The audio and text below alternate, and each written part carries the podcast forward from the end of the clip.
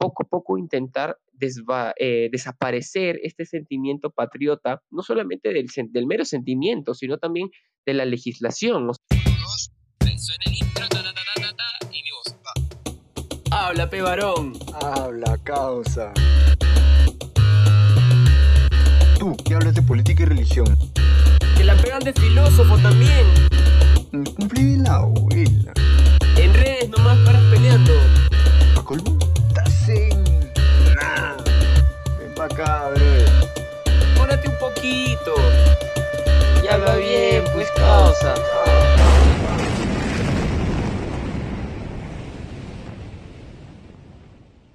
¿Qué tal? ¿Cómo están? Hoy estamos en un nuevo episodio de Habla Bien Podcast, el podcast que se hace de madrugada en Perú y de día en España.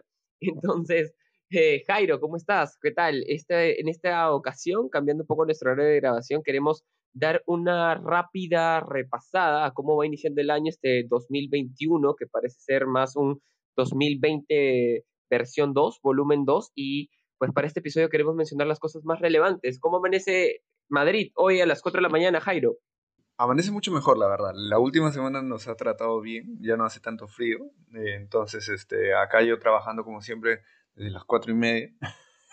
entonces, este, y te dije para hacer a esta hora pues el episodio, para, porque no encontramos otro momento. Así que yo en verdad con muchas ganas ahorita de comenzar.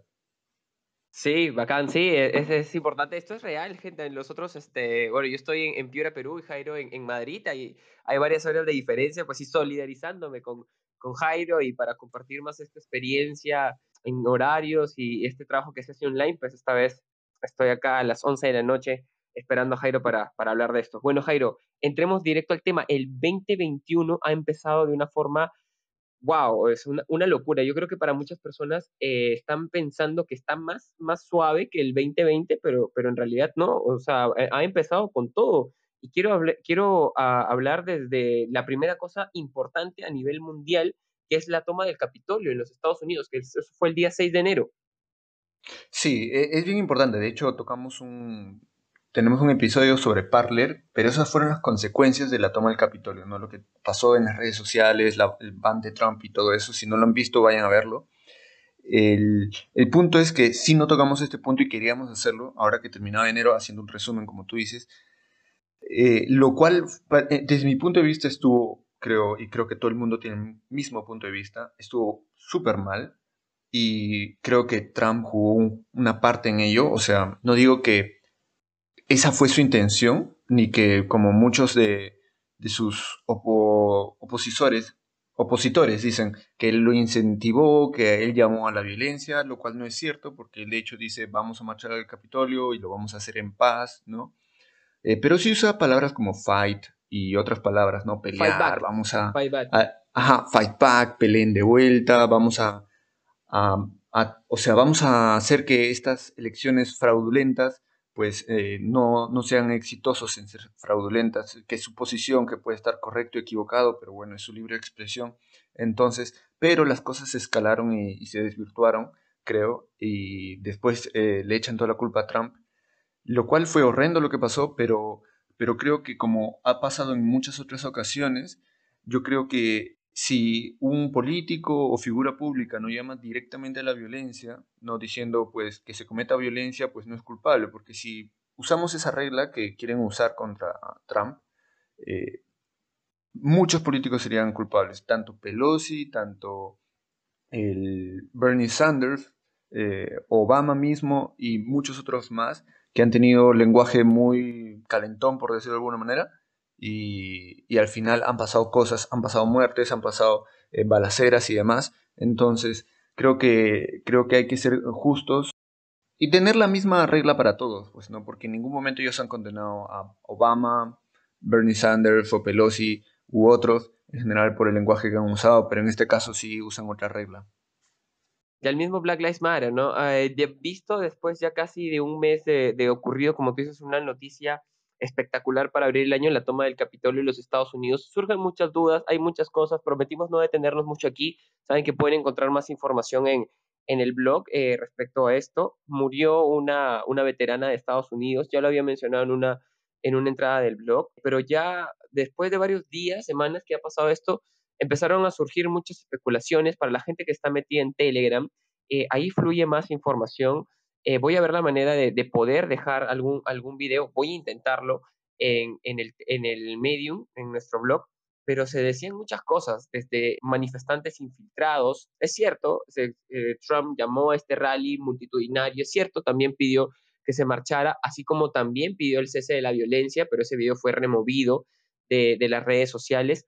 Y bueno, luego tenemos este tipo con los, con los cuernos del búfalo y todo eso, que supuestamente era de Trump, pero se denuncia por ser eh, infiltrado de Black Lives Matter. Tiene unos tatuajes bastante extraños. No voy a entrar mucho en ese tema para los que ya más o menos saben, eh, saben a lo que me refiero. Para los que no, voy a ver si lo, lo comento un poco en el blog. Pero hay mucho, hay muchas cosas raras, Jairo, de verdad, en, esa toma del Capitolio, supuestamente uno de los edificios más seguros de quizás del mundo, el Capitolio de Estados Unidos, ¿cómo pudo ser tomado tan fácilmente por, por manifestantes, no?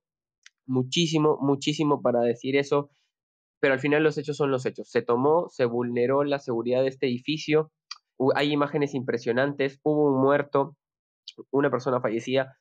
¿Qué más para, para decir? Hay teorías se dicen muchas cosas por detrás, muchas fotos, muchos videos incriminatorios. Lo único que me hace pensar a mí, más allá de eso, sin entrar en un análisis, es qué es lo que realmente estamos viendo, qué es lo que realmente nos está llegando, nos, entre comillas, nos está informando. Yo, yo llamo a, la duda crítica, a, este, a esta especie de sentimiento de descartes, de dudar de todo, de no, de no tragarnos las cosas, contrastar la información incluso cuando esta te dice una cosa y luego te la vuelven a contrastar y luego y así. Es súper interesante ese ejercicio y bueno, eso, eso fue lo, lo primero que tenemos para contar la toma del Capitolio de los Estados Unidos, un hecho que sin duda abre el 2021 de una manera no muy buena, también viendo lo importante que es defender nuestras democracias si bien Trump eh, dice eh, que las elecciones fueron robadas, o bañadas, no se ha probado, tampoco se ha descartado. Yo creo que siguen a la fecha algunos juicios, siguen las movidas políticas, siguen las acciones para cuestionar o por lo menos para, para intentar analizar. Pero bueno, con eso, con eso abrimos este primer año y ahora tenemos un nuevo presidente en, el, en, en la sala oval, Joe Biden, y me parece que ha estado muy activo firmando algunas órdenes ejecutivas. Eh, sí, como tal cual tú lo dices. Lo último que querría decir es que lo que tú dices es muy importante, ¿no? Que lo que ha pasado con Black Lives Matter el año pasado y que nunca hubo un problema, incluso lo justificaban, muchos políticos impulsaban todos estos movimientos y, y no, no llamaban a la paz. y sin embargo, con el tema del Capitolio totalmente diferente. Sobre lo que dice sobre Joe Biden, ha firmado 42 órdenes ejecutivas en su primera semana y media, desde el 20 hasta el pasado viernes. No sé si en los últimos días ha firmado alguna orden ejecutiva más, lo cual no me sorprendería.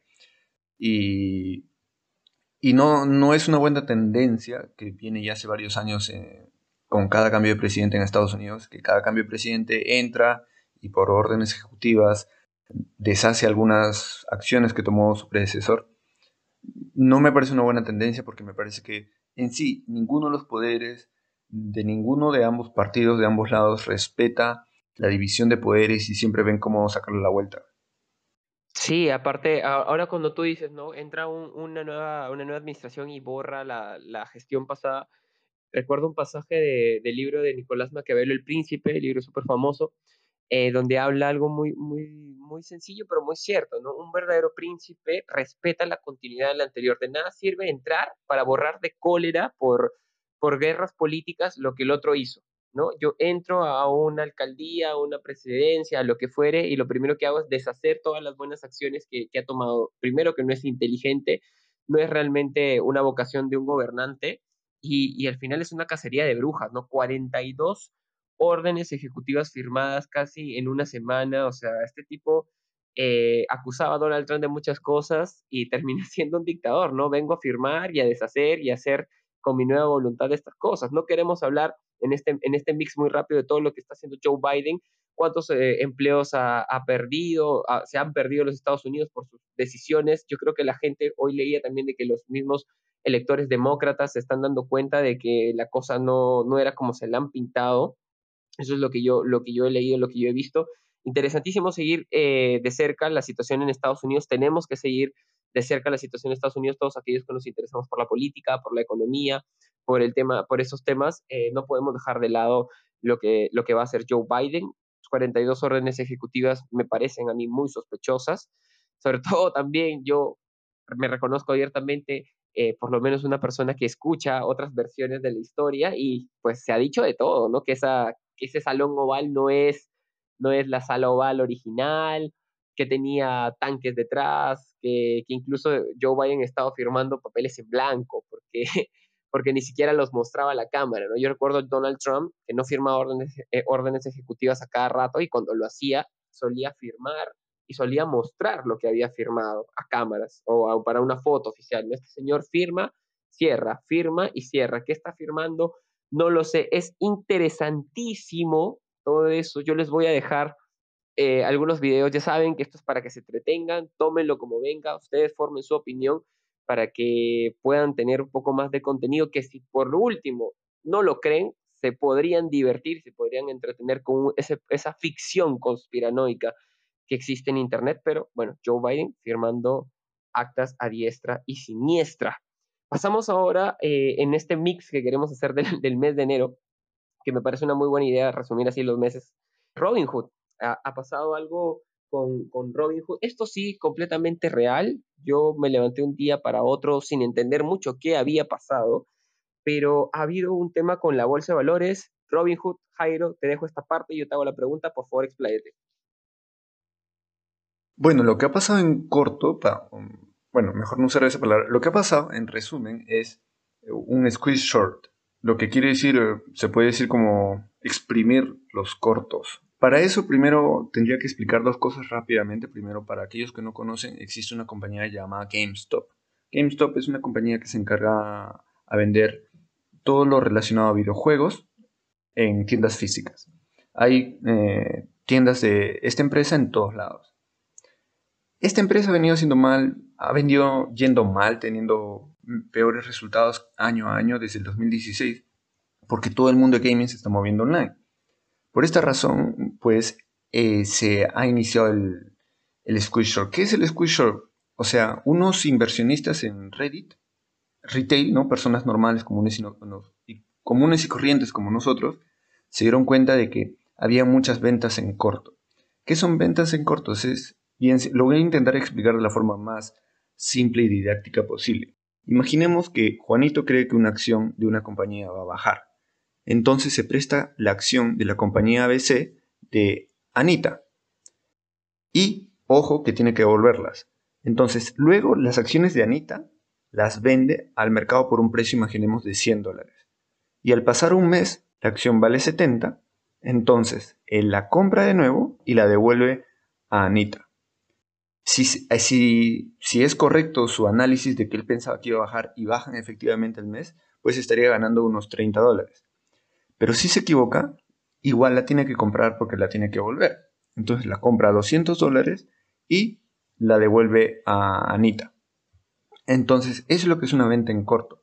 Te permite hacer muchas ganancias porque te prestas la acción por un bajo monto y tener eh, muchas ganancias, como podemos ver 30 dólares. Pero si si pierdes, te equivocas, en teoría las pérdidas pueden ser infinitas, porque lo máximo que puedes ganar es si la acción va a cero. De 100 dólares va a cero, pues ganas 100. Pero si la acción se va a 1000, tienes que pagar los 1000 para devolver la nita, entonces pierdes un montón. Entonces, en teoría las pérdidas pueden ser ilimitadas y las ganancias limitadas. Eso es lo que pasó. Unos inversores se dieron cuenta, no quiero entrar en los detalles porque creo que la gente nos escucha principalmente por para enterarse de noticias y de cosas que pasan en el mundo, pero comienzan a haber varias noticias a finales del año pasado positivas para GameStop. Entonces, algunos se dan cuenta de estos, de estas noticias, de estos hechos, y dicen, oye, GameStop está muy bajo. Y yo creo que era un buen análisis, era algo discutible.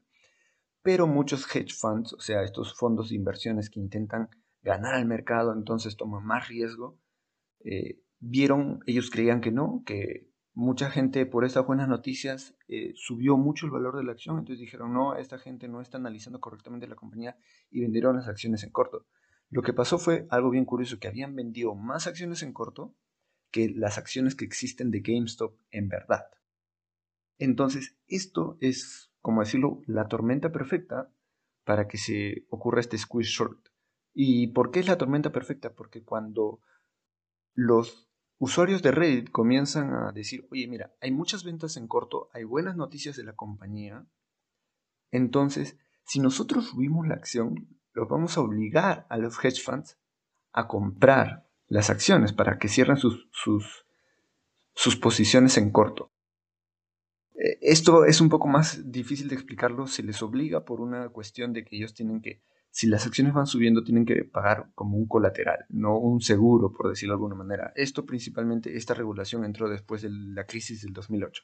Entonces dijeron, hay que eh, obligarlos y realmente lo lograron, comenzaron a comprar en la quincena de enero. Hubo una buena noticia, entonces esto los motivó aún más porque el Squeeze Short comenzó a conversarse y coordinarse desde septiembre del año pasado. Y cuando Ryan Cohen, un inversionista muy bueno, con muy buen historial, logra entrar efectivamente ya en la dirección de la empresa y demás, entonces todos los usuarios de Reddit que ya estaban bastante al tanto de todo esto comenzaron a comprar las acciones y las acciones comenzaron a subir rápidamente, lo que puso en graves problemas a varios hedge funds. La acción no paró de subir, no paró de subir y obligaron principalmente el hedge fund que se ha hecho más famoso es Melvin Capital. Melvin Capital en un inicio desestima estos esfuerzos de los usuarios de Reddit y cree que las acciones van a bajar y que no van a tener éxito en este squeeze short. Y las acciones siguen subiendo, siguen subiendo hasta que los obligan. En la semana pasada, aproximadamente el martes, miércoles, ellos declaran que tienen que cerrar sus posiciones y comienzan a vender sus posiciones con billones, billones de dólares en pérdidas. Entonces, esto fue todo lo que pasó y la acción pasó. El año pasado, en septiembre, en agosto, estaba 5 dólares aproximadamente, 4 o 5 dólares, estaba oscilando en esos valores. Comenzó a subir, cerró el año aproximadamente entre los 10 y los 15 dólares. Y después comenzó a subir sobre todo estrepitosamente a partir de, como digo, la quincena del 12 de enero, llegando la semana pasada 380 dólares aproximadamente. Ese es la, el análisis. Yo sé que eh, resumir esto es muy difícil en unos minutos. Ese es, eh, es un buen análisis, Jairo, te lo agradezco. Es súper complicado para personas que no sabemos mucho de esto entenderlo. Yo tengo un, un, buen video también complementario de lo que tú has dicho que voy a dejar en, el blog. Mm, me pareció, yo lo vi, son 20 minutos bien invertidos para entender esto. Pero yo quería tocar el tema porque no solo va, va con los fondos de inversión, sino que el problema o bueno, la entrada al problema que yo vi fue el tema de que tenemos esta, esta, ese sitio web que también es una app, que es Robinhood, que permite a pequeños inversores poder comprar. O sea, antes eh, necesitabas mover mucho dinero, muchos miles de dólares para poder entrar a la bolsa de valores, pero ahora personas como tú, como yo, con unos cientos de dólares pueden invertir su dinero a través de estos sitios web, en este caso Robinhood, que te permite comprar acciones, obviamente según tu presupuesto. Y claro, se filtra esta información en Reddit, que para los que no lo saben, yo no lo sabía, Reddit es como un foro, como, como, como lo que existía antes, Yahoo Respuestas y todas estas cosas, y empiezan a, coordinar, eh, comprar esta, estas acciones que estaban a la baja para sí, para joder un poco a los fondos de, de inversiones, pero el verdadero chongo, como decimos acá en Perú, pues, eh, le yo creo y sostengo que le pasaron la voz, empezaron a hablar, oye, pucha, nos están jodiendo, nos están, eh, ciérrales el caño, ¿no? Y, y la aplicación Robinhood de un momento a otro dejó en su interfaz, ya no podías comprar más acciones de GameStop, ¿no? Para evitar justamente que las pérdidas sigan haciendo, sigan, sigan escalando para el fondo de inversión. Entonces, ¿de qué estamos hablando acá? No se supone que estamos en un libre mercado, no se supone que, que la gente por libertad y por, eh, por su análisis puede comprar eso, no, porque lo que al final se ve es cómo la, el dinero, o bueno, los grandes fondos de inversión, la gente que mueve el dinero, no le gusta que, que, sean atacadas, ¿no? Le estaban ganando en su propio juego, entonces dice, detengan esto, paren todo, ya nadie más puede comprar, y bueno, frenaron de golpe eh, la acción coordinada, ¿no? Pero dejan muchas dudas, entonces la gente empezó a hablar no solamente de la jugada eh, a nivel económico, sino de dónde está la libertad de poder comprar. El CEO de, de Robinhood salió a declarar que que, que, no, que no había sido, este, digamos, coaccionado para, para dejar de, de permitir comprar acciones de GameStop, eh, que había sido algo que ellos habían decidido. Pero, ¿a ti qué te parece, Jairo? O sea, o sea si vemos, ¿por qué pararlo? ¿Por qué, ¿Por qué ponerle un pare a que la gente compre acciones? ¿no? A, mí, a mí me parece muy sospechoso, me hace dudar mucho de, la libertad financiera que se supone que tienen, la credibilidad de, de Robinhood. ¿Tú qué, ¿Tú qué opinas? Lo que comentas es una teoría. Efectivamente lo que pasó es que no el botón de comprar en la aplicación de Robinhood estaba como deshabilitado, pero sí podías vender. Y algunas personas podían comprar, pero solamente podían comprar una posición. El tema es que esto es bastante complicado porque el, proceso, todas las instituciones y procedimientos que se llevan por detrás cuando uno compra o vende una acción son bastante numerosos. Hay un proceso que se conoce como clearing. E, este proceso, mejor voy a usar eh, lenguaje normal. Cuando tú compras algo, eh, tiene que pasar dos procesos bastante importantes. Uno, la posición de la acción tiene que pasar de manos. Eso es un proceso.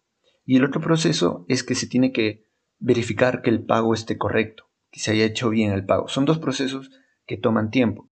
Todos estos procesos se puede resumir en que normalmente en el mundo de la bolsa de valores estos procesos toman dos días. Entonces se vuelve bastante complicado, eh, pero voy a intentar explicarlo. Lo que pasa es que Robinhood, como tú dices, da su servicio gratis. Tú puedes comprar y vender acciones de forma gratuita. Por eso es muy muy famoso entre inversores retail, entre personas comunes que, como tú dices, tienen unos cientos de dólares y, o un poco de algunos miles de dólares y quieren invertir ahí, ir conociendo, ir probando. Mucha gente entra para probar porque es gratuito. El tema es que Robinhood tiene que ganar dinero de algún lado. ¿Y cómo lo hace? Cuando tú dices quiero comprar Apple, esa acción ellos la venden. Esa, la acción de venderte a ti Apple, de darte la posibilidad de comprar a Apple, ellos venden esa ejecución, eso se llama ejecución de, la venta. Entonces la venden a Citadel. Y acá es donde comienzan las teorías eh, conspiracionales y las teorías que, que, no son tan conspiracionales. Es que Citadel también tiene conexiones con este hedge fund que es el que más dinero ha perdido, que es Melvin Capital. Entonces muchos creen que Melvin Capital, como tú dices, oye, estoy perdiendo mucho, ha hablado Citadel y Citadel ha dicho, no voy a procesar las acciones, por lo tanto en Robinhood no podías comprar.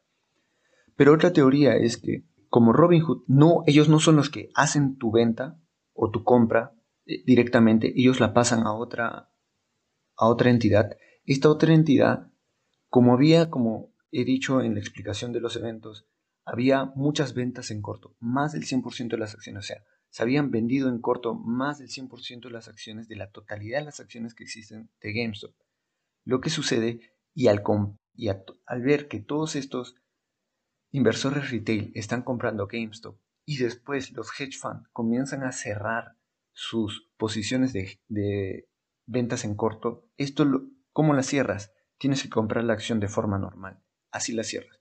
Entonces comienzan a comprar las acciones, comienza a haber una cantidad de compras exuberante, o sea, es como una máquina de dinero infinito, Entonces, al menos por un momento, esta gran cantidad de compras, no hay la oferta de ventas. Esto es lo que pasa. Y como encima toman tiempo, como digo, dos días para, para cerrar todo el proceso de una venta o una compra de forma completa, comienza a haber este desfase de que en verdad no pueden seguirte vendiendo porque no hay cómo venderte, no hay acciones para venderte. Entonces, son dos teorías. O que Melvin Capital, que tiene relaciones con Citadel, que Citadel es el encargado de ah, ejecutar las operaciones de compra y venta de Robinhood, porque Robinhood no las ejecuta, ellos venden y ese es su negocio. Vender la ejecución de estas operaciones es una teoría de que les pusieron presión y como tú dices, eh, cerraron el caño.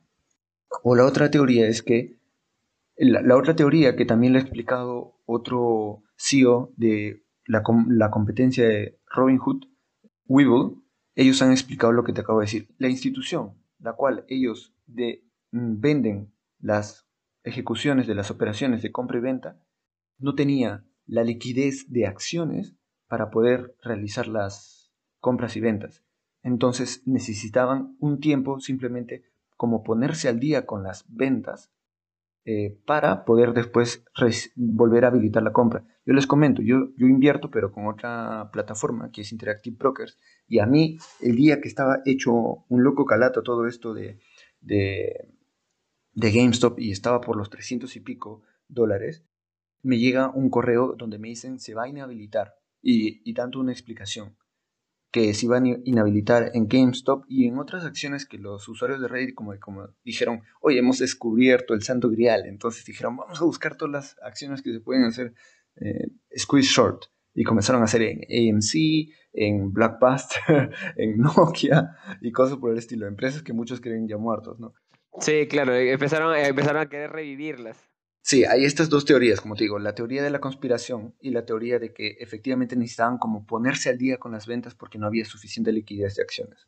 Bueno, ambas teorías creo que tienen puntos a favor y puntos en contra. No es nuestra, nuestro momento para, para, para atender esos temas acá, es bastante complicado. Más información van a encontrar en el, en el blog. Es importante, lo, lo que sí pueden revisar este, algunos de nuestros de nuestros podcasts tenemos un, el episodio 4 sobre economía, sobre todo bien fiel, bien fiel a nuestro estilo. Vamos empezando desde lo poco. En, ese capítulo mencionamos un poco de conceptos sobre economía, sobre dinero, y si de verdad te llama mucho esto y te has sentido un poco ajeno a esta gran noticia que pasó en, en Robinhood hace unos pocos días de grabar este, este episodio, te recomendamos te des una vuelta por el episodio 4.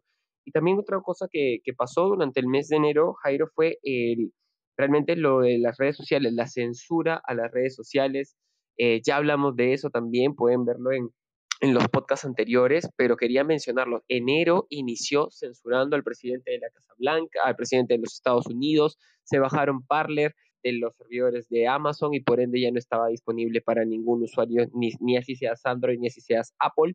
Bueno, yo tengo Parler todavía en, en mi teléfono, que es un iPhone, y no sirve para nada increíble todo eso. Por favor, vayan a, echarle una vuelta a esos episodios donde hablamos sobre lo importante que es la libertad, donde lo importante que es eh, los roles que tiene el gobierno y sobre todo lo importante que es la responsabilidad que nosotros tenemos de entender estas situaciones para que no sean más. Yo siento, Jairo, no sé si es tu opinión, que quizás esto se pierde entre los titulares de Internet, ¿no? O sea, que la gente ve un titular que dice Robin Hood, no sé cuánto, cayó Parler, pero la gente ni siquiera usa Twitter, entonces siente que es muy ajena a, su realidad. ¿Tú cómo lo ves? Por ejemplo, en, materia de, todo lo que lleva pasando en, en, enero y que la gente ya se olvidó, ¿no? Ya, ya, ya pasó, es, tan fugaz ahora la vida que, se pierde en un tweet. ¿Tú cómo, cómo lo sientes? Sí, yo creo que lo que dices es bastante cierto. Justamente ayer hice un post en Instagram y me puse a pensar en algo. Vi un post sobre, hablaba sobre los vehículos eléctricos. Y mi conclusión fue, no, no quiero entrar en eso, pero mi conclusión fue que ¿por qué la izquierda estaba haciendo específicamente con respecto a esas políticas, con respecto a los vehículos eléctricos? Y mi respuesta fue lobbies. Muchas veces los lobbies se le llama, o lobistas, se le llama a los de derecha, ¿no? A los capitalistas, porque ellos quieren el capitalismo para poder hacer lobbies, ¿no? Los políticos hacer lobbies con las empresas, las grandes empresas, los poderosos. Yo me puse a pensar, y yo creo que no es tanto así, o sea, yo creo, mejor dicho, sí es cierto, pero yo no llamaría a ellos verdaderos capitalistas, ojo. Pero los lobbies yo lo veo mucho más presente en la izquierda, y esto se puede haber visto en lo que tú mencionas, y ahora hay la preocupación de que también se vea en esto del tema de Robin Hood y de Melvin Capital y de estos hedge funds que han perdido y que están pidiendo regulación en canal abierto de televisión eh, porque dicen, no, esto no es posible, esto es manipulación del mercado, cuando se sabe bien que muchas veces estos hedge funds y grandes inversores tienen cenas donde se coordinan ellos ¿no? para, para tomar ciertas posiciones dentro de ciertas empresas o ciertos mercados. Y que no solamente eso, cuando ellos, ellos invierten en una nueva compañía o hacen ventas en corto de alguna compañía, ellos lo promulgan por todas las noticias, que eso no, no afecta el mercado, claro que afecta el mercado entonces que no se vengan a ser los inocentes. Y ahora están queriendo acudir a sus amiguitos en el gobierno, pues para pedir regulación porque esta vez ellos salieron perdiendo, porque les manipularon el mercado. Y lo mismo con lo que tú mencionas, ¿no? De Twitter, de Parler, que constantemente el gobierno está ahí encima de Twitter, de Facebook y de todas las redes sociales diciéndoles que tienen que regular la discusión, que tienen que esto y que lo otro. Y esos no son más que lobbies.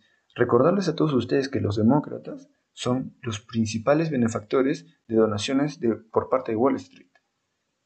Los republicanos no reciben tantas donaciones de Wall Street como reciben los demócratas. Entonces, dígame dónde están los lobbies. ¿Dónde están los lobbies? Completamente. Creo que vi, creo que vi uno de tus comentarios en, en Facebook sobre, sobre los autos eh, y tu buena explicación que has compartido con nosotros sobre los lobbies.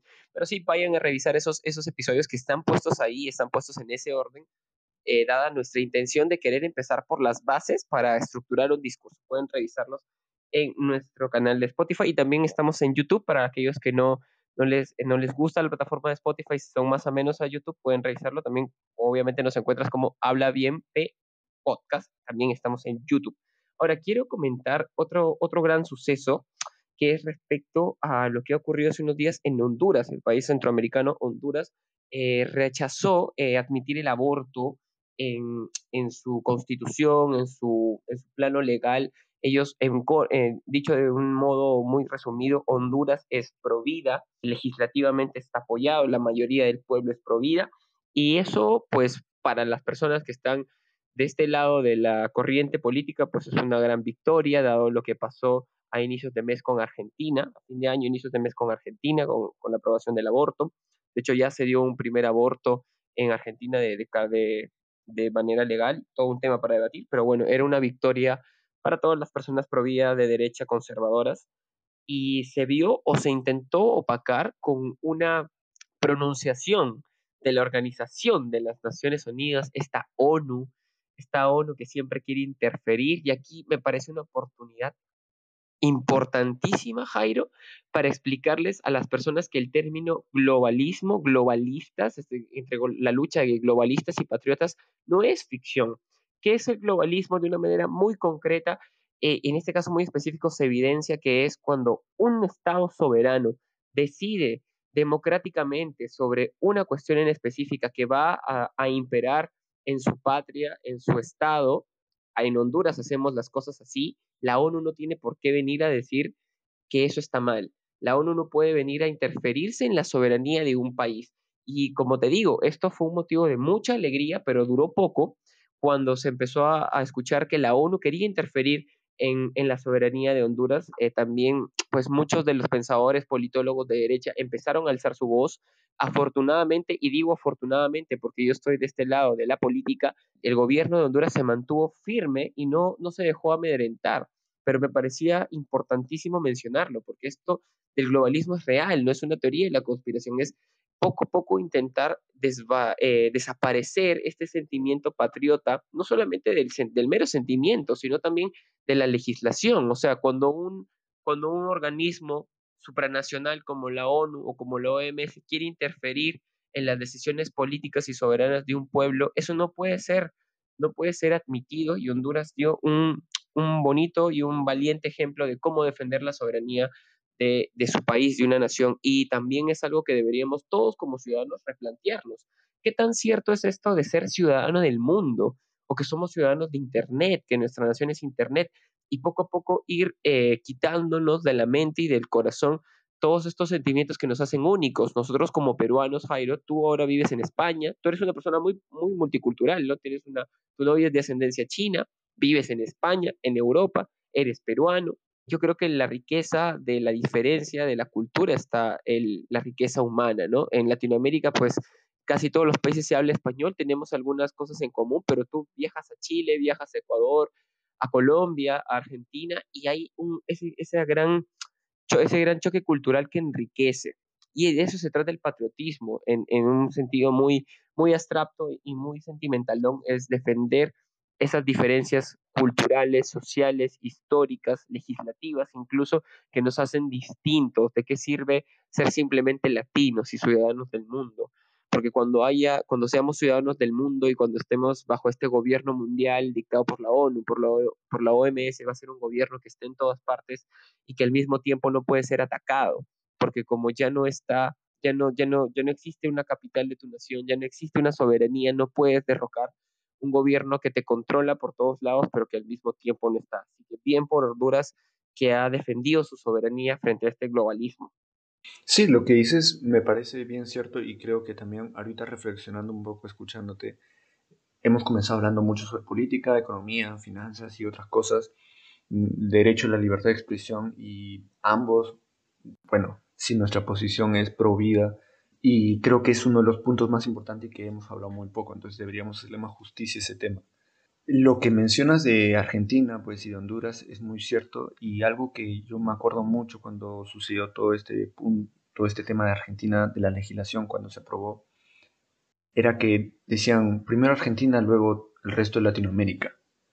Y esto es cierto, lo que tú dices, hay organizaciones globales, ¿no? muchas veces está incluida la ONU, eh, organizaciones que supuestamente luchan por el derecho de las personas y por esto tienen gran apoyo a nivel global, que buscan eh, promover sus ideologías, sus puntos de vista dentro de los distintos países que, que apoyan, sobre todo en países pobres. La gran mayoría de países de Latinoamérica estamos bastante por atrás. Ellos buscan, con temas de dinero, buscan promover pues eh, sus ideologías y es cierto que están buscando la aprobación del aborto en toda Latinoamérica. Lo que tú dices del globalismo, eh, yo no sabría decir o, asegurar si de verdad están organizadas todas estas distintas instituciones de forma coordinada, están buscando, tienen una estrategia específica de planificación de cómo lograr este globalismo.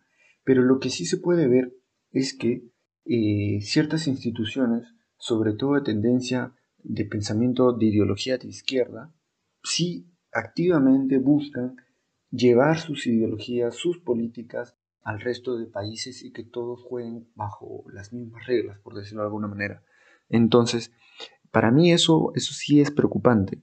Es preocupante saber que hay varias instituciones que intentan, tanto de forma más no tan abierta, influir en la legislación de nuestros países con respecto a la vida, con respecto al aborto, y también de forma tan abierta como pasa en el caso de Honduras. Entonces, creo que, antes que nada, seas de la posición que seas, dentro de tu país tú deberías pelear y defender, porque, oye, las decisiones las tomamos nosotros.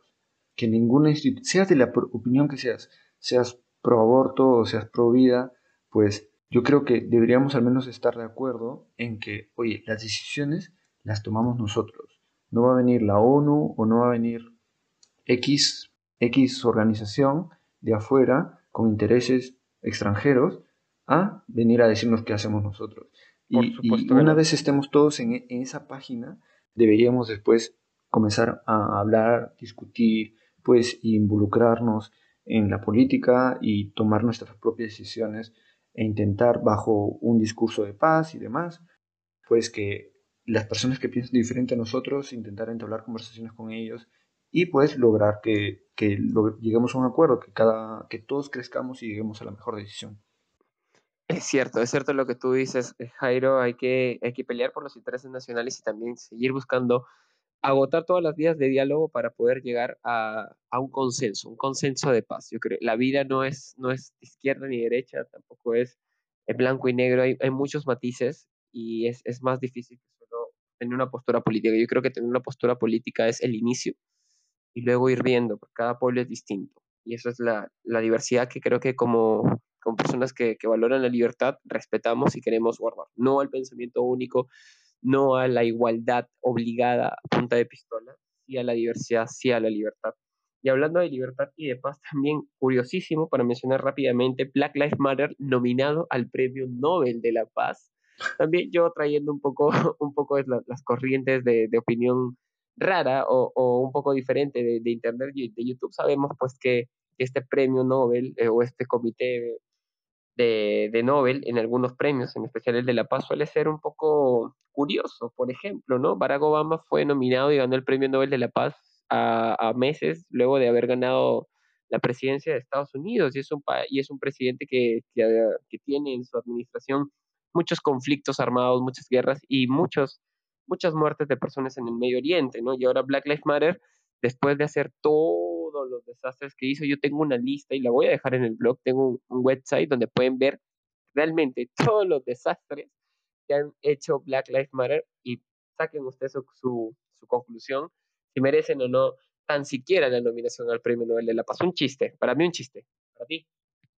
Sí, es un chiste, o sea, con esa declaración por parte del, premio Nobel ya pierden la poca o mucha, según la opinión de cada persona, reputación que tenían, ¿no? Entonces el premio Nobel ya pierde bastante peso, bastante importancia.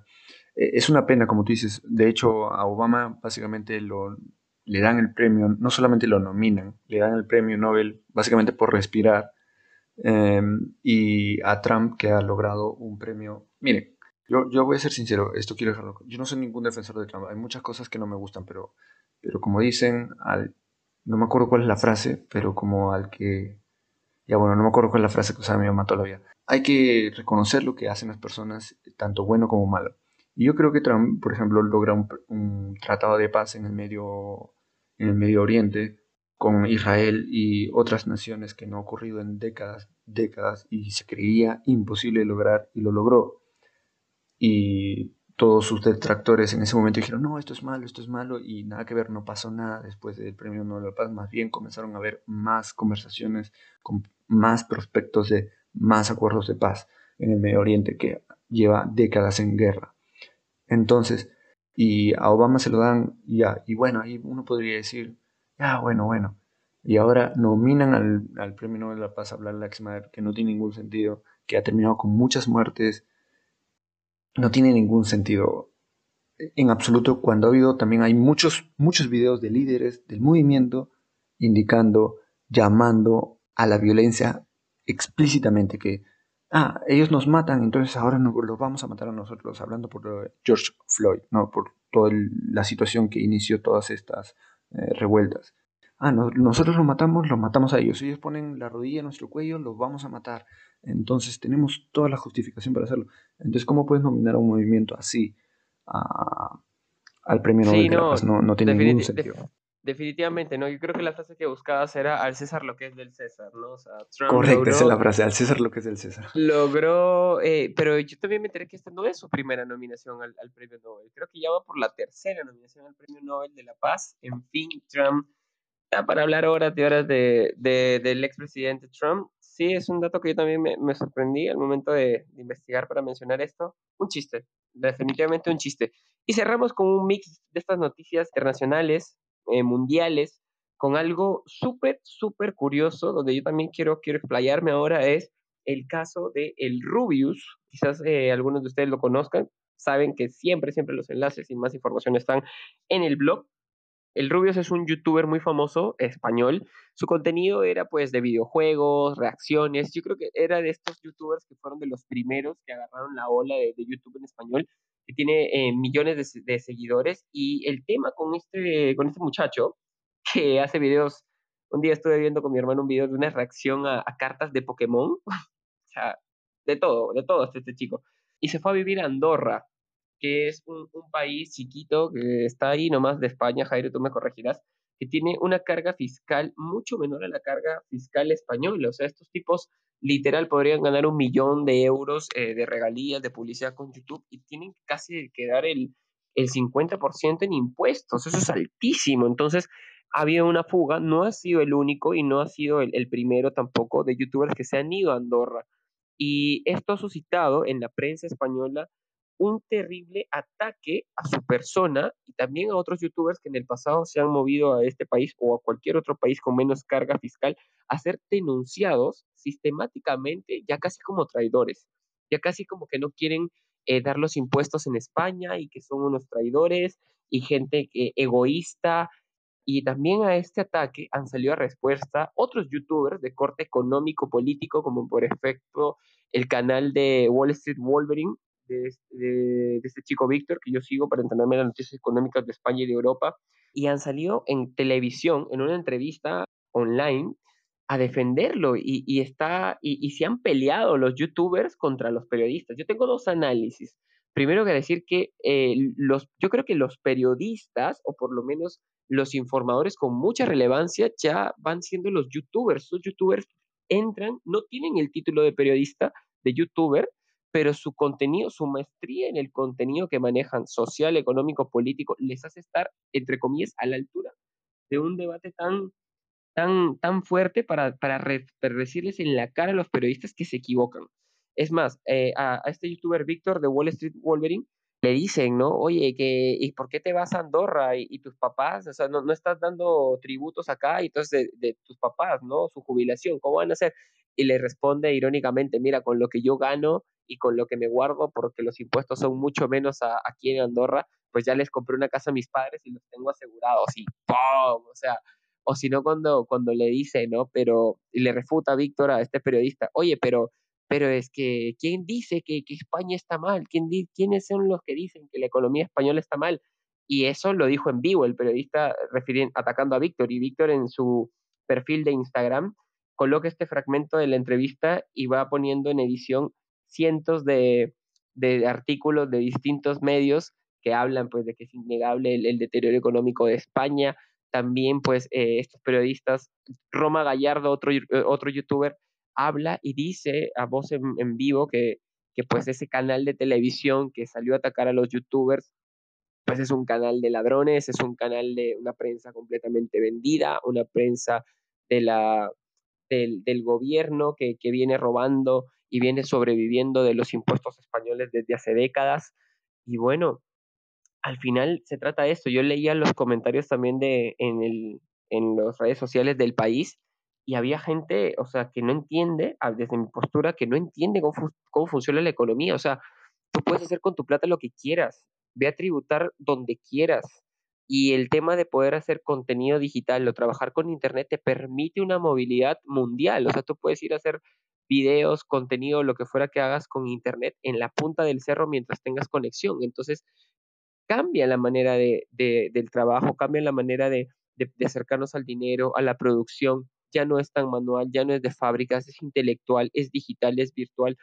Y también me hace ver mucho el sentimiento de los españoles, ¿no? Desde estar desde los que desde son unos egoístas y que yo me quedo acá en España para tributar, pero, pero desde acá, desde Perú y como latinoamericano, yo pienso, yo sé, hasta donde sé, mejor dicho, que pues España el pensamiento socialista está, está muy arraigado y eso les hace mucho daño. Tú que llevas años viviendo en, en España, Jairo, ya para terminar, ¿qué te parece todo esto?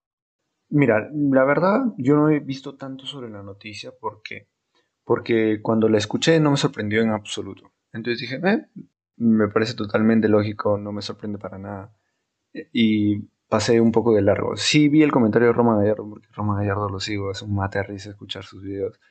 Y ahí despotricando contra todo lo sucedido y contra los críticos. Yo creo que lo que dices es muy cierto. Las pocas veces que he tenido oportunidad de hablar de política, no he hablado muchas veces de política acá, sí he sentido una gran, como general, en general hay un sentimiento de que el gobierno tiene que cuidar de los más pobres y que el gobierno es el encargado de buscar el bien social de las personas, con lo cual yo difiero ampliamente, ¿no? Y creo que ese es un, ese es un sentimiento no solamente español, sino que se esparce por toda la Unión Europea. Creo que es bastante común porque la mayoría de gobiernos dan alguna, ¿cómo llamarlo? Una red de protección social básica, ¿no? donde cubren o intentan cubrir la mayoría de las necesidades de los seres humanos. Yo personalmente creo, soy de la opinión que deberían hacer lo que quieran, pero a mí lo que más me parece equivocado es ¿Tú qué derecho tienes de reclamarle a quien sea, sea rico, millonario o pobre, el hecho de que, ah, no, tú te tienes que quedar acá a dar más dinero al gobierno? O sea, ¿qué, derecho tengo yo de hablar, de decirle eso a mi vecino o decirle eso a cualquier persona? Yo creo que no tengo ningún derecho, ¿no? Y el otro problema es que veamos lo siguiente, o sea, analicémoslo un poco más a nivel económico, político, lo que vengo haciendo hace tiempo. Esta es la falacia, la falacia de los de la izquierda. Y lo que decía, por ejemplo, Elizabeth Warren, una de las de las que postuló a, obtener el puesto de Biden, a lo que me refiero es hacerla, hacer ella la nominada del Partido Demócrata. Igual con Kamala Harris y todo esto. ¿Qué decían? Y qué decía el mismo Bernie Sanders y Joe Biden en algún momento. Y que lo mantiene hasta ahora, que solamente van a levantar impuestos en los ricos. Tú puedes levantarlo, poner en el papel que se les va a quitar el 50-60. ¿Qué es el efecto de eso? El efecto de eso simplemente es que en algún momento los ricos van a decir no trabajo más se van o me largo de acá. Entonces Ajá, se van a ir, porque no lo ven beneficioso. Ellos dicen, no estoy dispuesto a trabajar para ganar 30 céntimos de cada euro que gano. O sea, no me voy a dar esfuerzo, ya no vale la pena. O simplemente voy a seguir trabajando, pero ya no lo voy a hacer acá. Entonces, al final, eso es una mentira. Una mentira o porque aunque lo logres poner en el papel, eh, no lo vas a poder hacer, porque todos los ricos se van a ir y vas a tener menos impuestos recaudados. O porque no lo vas a lograr poner en el papel y al final estas dos situaciones llevan a que termina subiendo impuestos a la gente común. Sí, por supuesto, es una falacia es, es una, el gobierno español, para quien no lo sabe, es un gobierno social, social comunista. Está Pedro Sánchez y Pablo Iglesias. Si tú lo buscas y escuchas lo que, lo que hablan, hace, hace unos días leí también que Pablo Iglesias decía que no le temblaría la mano de, nacionalizar las farmacéuticas. Ese hombre está loco y es un peligro.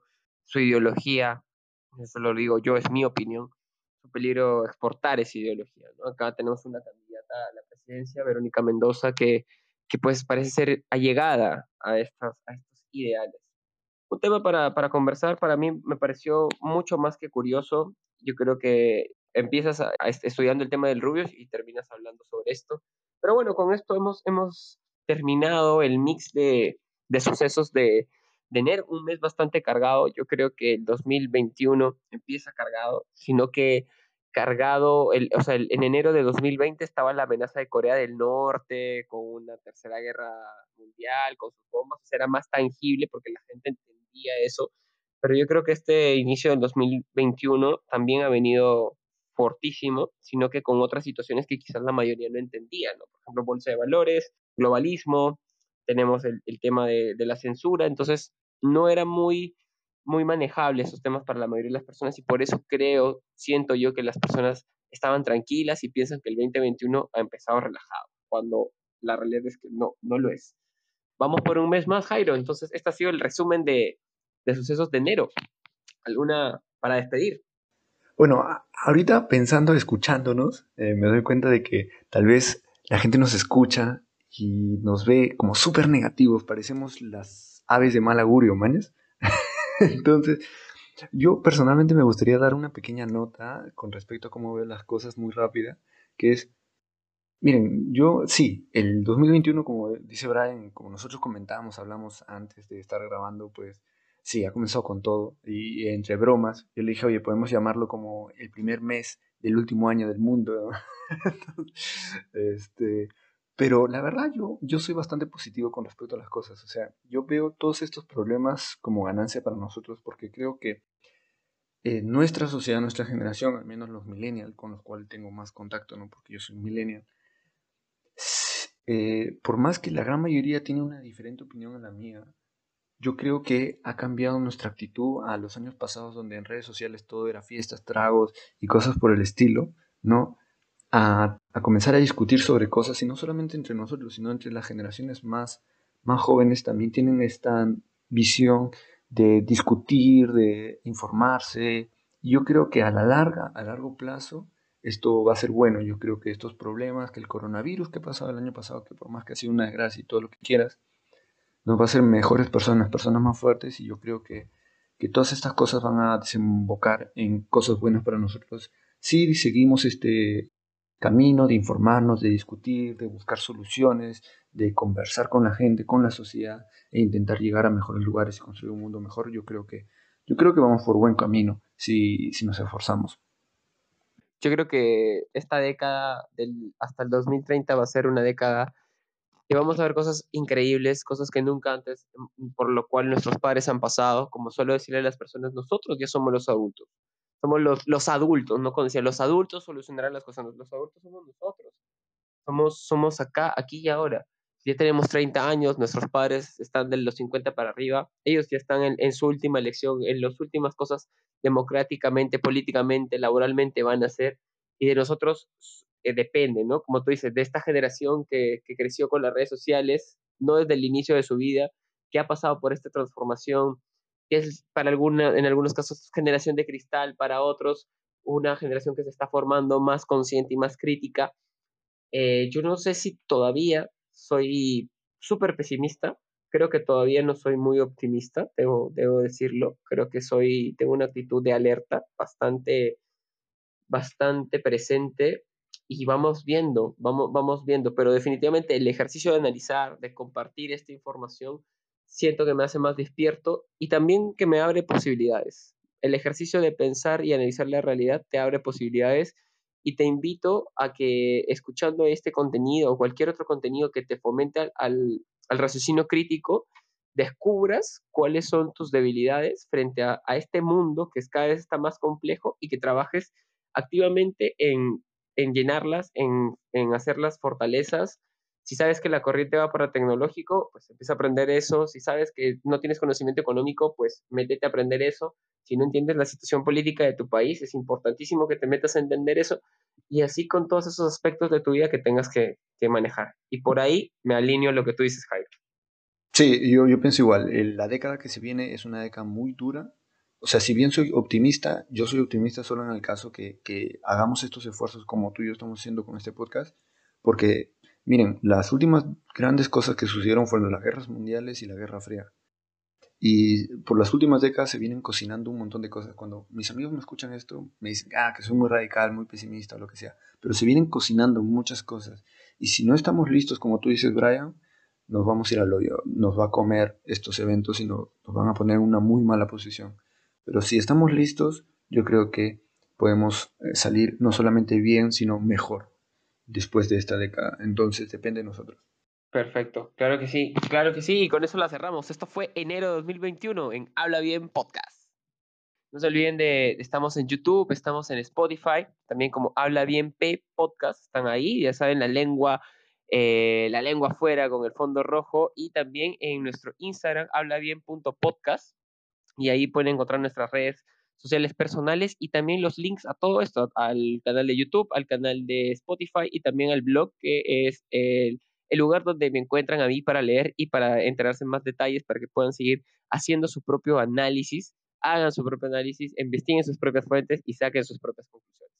Sí, síganos en nuestras distintas redes sociales, ya que el blog pueden compartir un artículo donde está todo resumido y con links para fácil compartir de forma de texto los episodios, ya que como ven, este episodio va como una hora ya.